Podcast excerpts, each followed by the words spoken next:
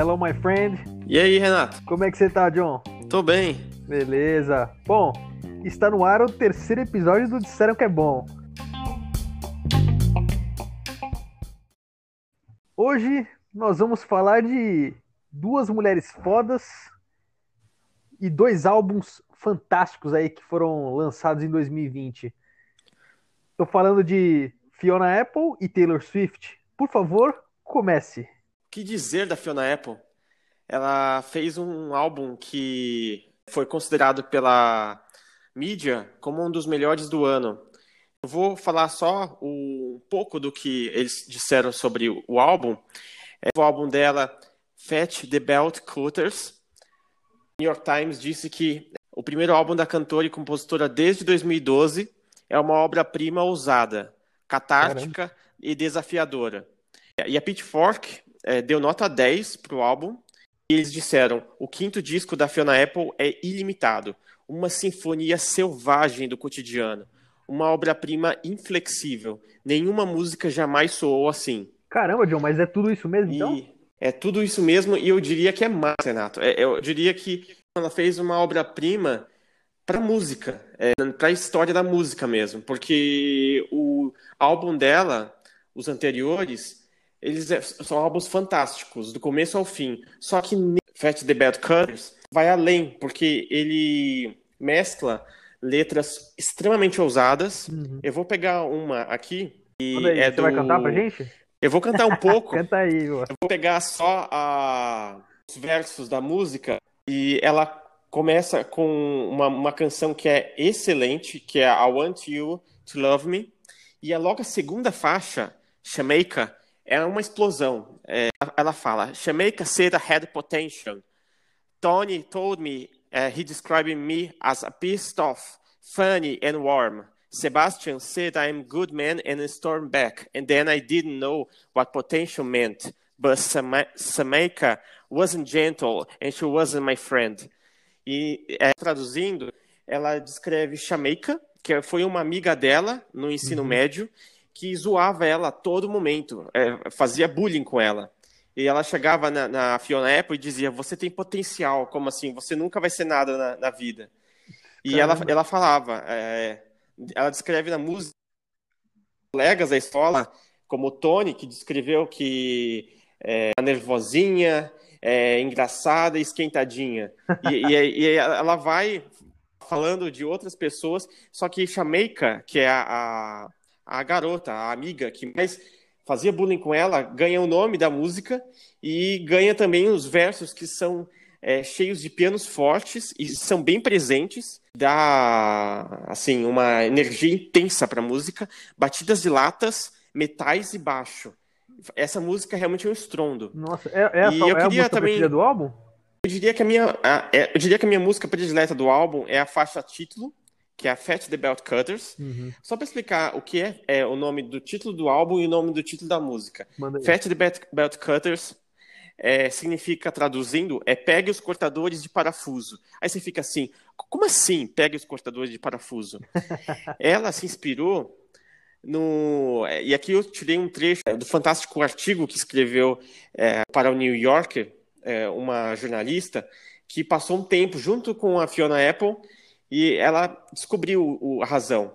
É porque tem uma série chamada The Fall, em que é estrelado pela Gillian Anderson. Ela faz uma investigadora de crimes sexuais. E tem uma Nossa. cena em especial que a Anderson ela grita essa frase: Fat the belt cutters. É, depois que eles é, encontram uma porta trancada para uma sala onde uma garota foi torturada. Uhum. Então é daí que vem o título, que também tem essa é, potência da defesa das mulheres e da, dos crimes cometidos contra mulheres. E eu diria que a minha canção predileta é a faixa título, porque ela não só é uma faixa excepcional, como tem a presença dos cinco é, maiores parceiros dela nesse álbum. Sabe quem são? Gostaria de saber, manda aí. Os cinco cachorros. a Mercy, a Maddie, Léo, Little e o Alfie. Uh... E eles latem no meio da música e, e, é uma doidura essa música. Cara, tem é... uns versos é, que ela. É, não, é um álbum Oi? que tem uma pegada experimental. Como é que é esse estilo dela aí?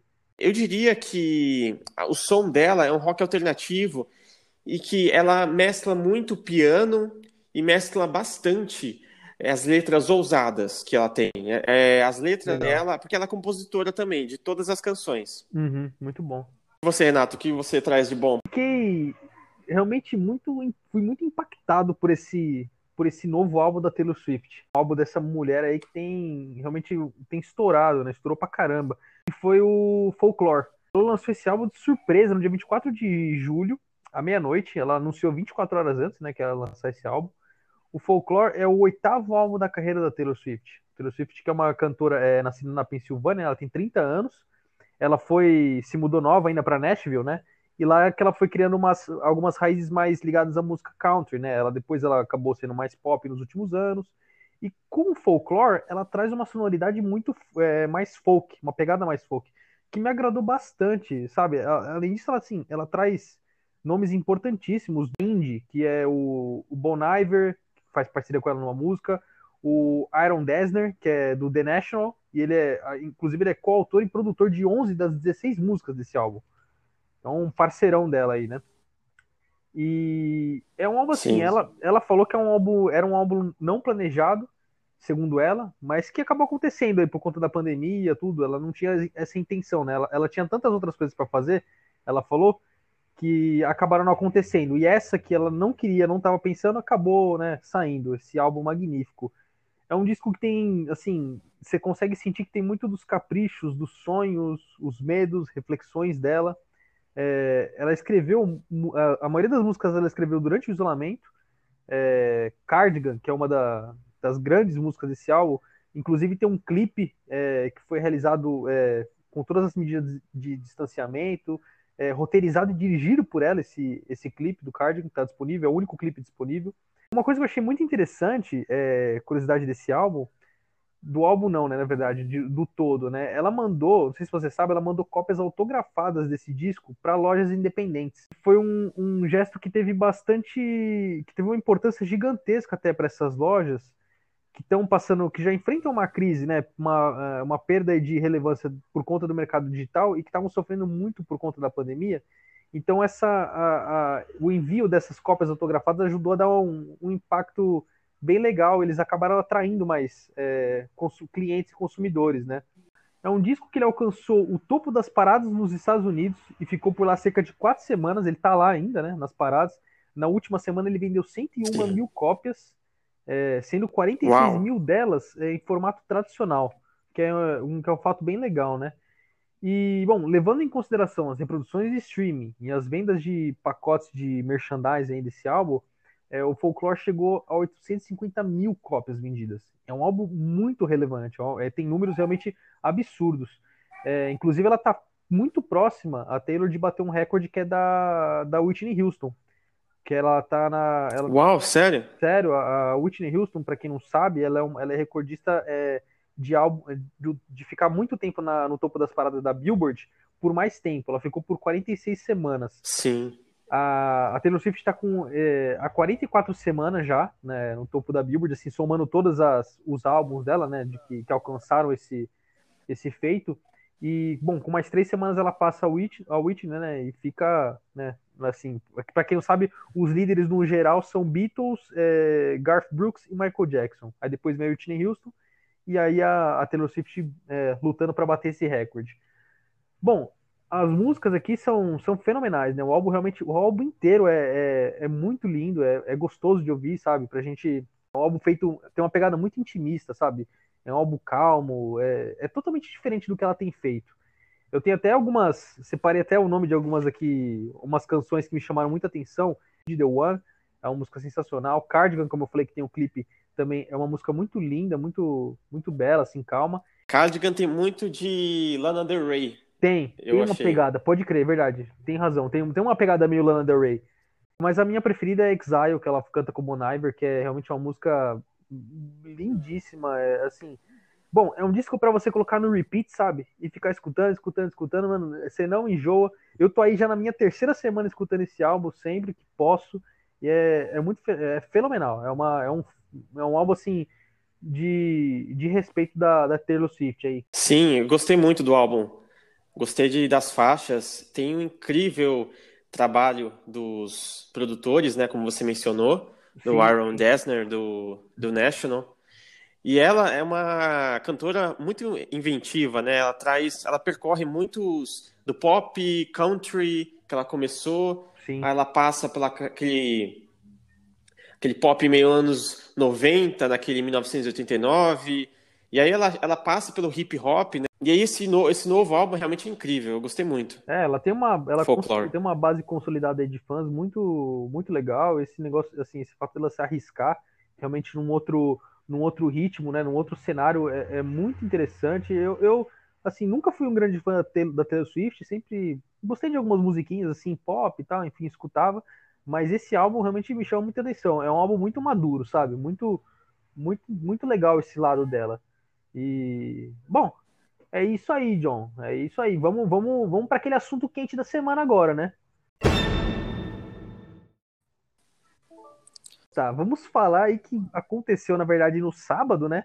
O DC Fandom, que foi um evento aí promovido pela DC para falar das estreias, tudo. Só que assim, vamos trazer umas, uma parte daquele, daquele evento que foi o lançamento do, do não sei se dá para dizer que é um trailer, né? um teaser trailer, enfim, do The Batman, filme com o Robert Pattinson, dirigido por Matt Reeves. Que que, você viu o trailer? O que, que você achou? Eu diria que poucos filmes com trailers assim com tanta com a, pouco, a produção tão pouca puderam revelar tamanha novidade assim tamanha é, é bastante instigante esse trailer eu achei. Eu, eu também gostei muito viu? eu achei que é um trailer muito é diferente. Na verdade assim eu achei até ele bem próximo do não sei talvez se fosse comparar não dá para dizer que é muito próximo do Nolan mas aquela pegada sombria, né? Aquele, aquele negócio que é o Batman mesmo, sabe? Eu acho que ele resgata uma, uma a essência do Batman nesse trailer. E, e sem contar que ele traz um vilão também que, enfim, não é um dos vilões assim mais é, é um dos vilões conhecidos do Batman, mas não é aquele que o pessoal gosta mais. Né? Sempre tem Coringa, o Pinguim, mas trazer o Charada como vilão também, também gostei muito. Tô muito curioso. Uma coisa que eu gostei muito, Renato, foi aquela canção do Nirvana que tocou Something in the Way, e aquilo lá foi realmente marcante, né? Não sei o que você achou. Não, é, é curioso você falar dessa canção, que eu vi que. A, a, eu li uma notícia hoje, ele parece que a canção já tá despontando aí nas paradas também. E, tipo, eles resgataram a canção do, do Nirvana, que parece que é uma canção que na época nem foi um, um grande hit deles, mas que tinha certa relevância, e que agora com ela tocando no trailer acabou chamando uma atenção de uma galera jovem também, né? O que você achou do Robert Pattinson como Olha, com Batman. Eu, eu queria entender ainda por que, que eles usam aquela, aquela maquiagem no olho. Eu ainda não consegui entender. Eu não sei se é por conta só pra, não sei, ocupar um tapa-buraco assim do, do olho, enfim. Tirando aquilo, né, o Robert Pattinson, que um dia já foi o vampirinho lá do Crepúsculo, e tem feito bons trabalhos de lá para cá, né? Ele tem se revelado um ator muito capacitado e muito versátil eu, eu fiquei bastante impressionado. Eu acho que ele também, como Batman, e aliás, John, tem uma cena lá daquele trailer que eu tô curioso para ver como é que vai desenrolar. Que é aquela cena que ele dá um pau no cara na gangue lá. Ah, sim, dos seguidores do Coringa. Puta merda, aquilo lá me deixou. Eu falei, mano, é um Batman aí que vai pra um lado mais até violento, né? É o que traz assim um pouco do que o próprio Robert Pattinson comentou, que eu achei bem interessante. A gente comentou uns dias atrás que é, ele tem essa crueza. Assim, o Batman, ele não é um herói. O Batman, o, o Robert Pattinson diz que ele é mais para um anti-herói. Ele não, as intenções deles não são é, boas. É, tem muito do que de vingança, tem muito de é, ressentimento e ódio dentro dele.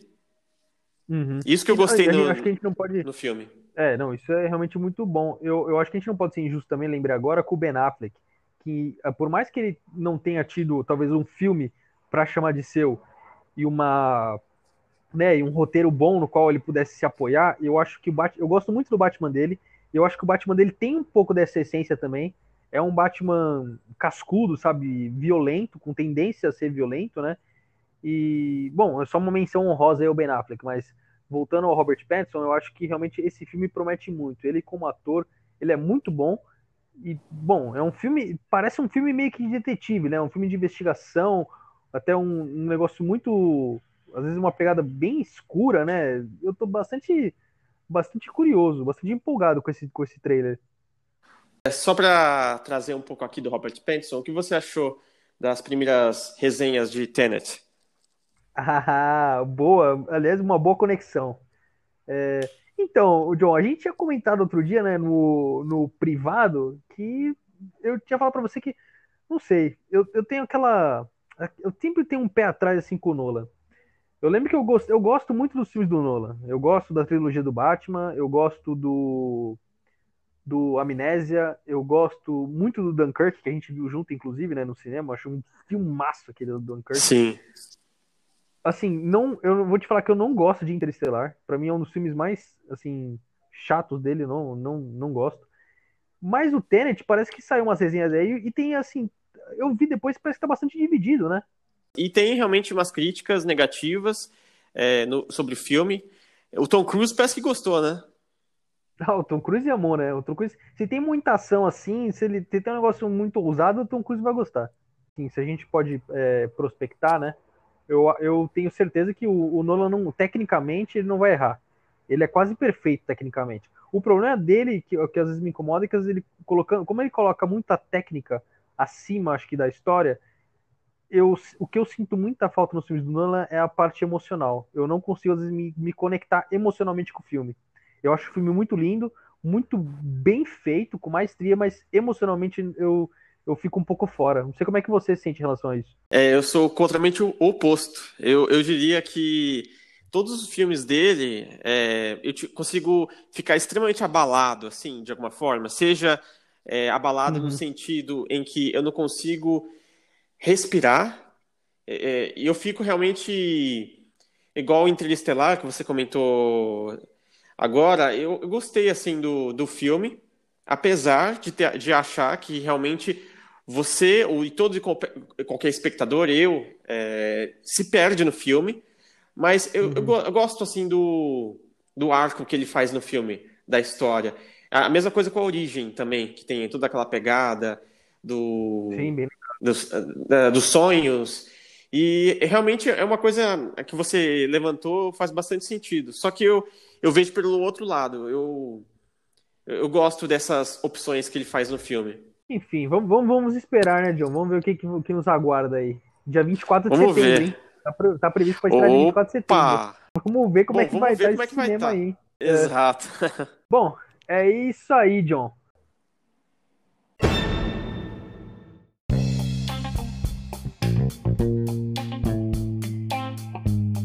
Um abraço. Foi muito bom. Um abraço a você, muito obrigado pela participação de sempre. Foi uma ótima conversa. Como sempre, foi uma ótima conversa aí. É, fico feliz por mais um episódio aí ao seu lado nesse, nessa quarentena. muito obrigado. uh, é isso aí, John. Até a próxima. Até a próxima.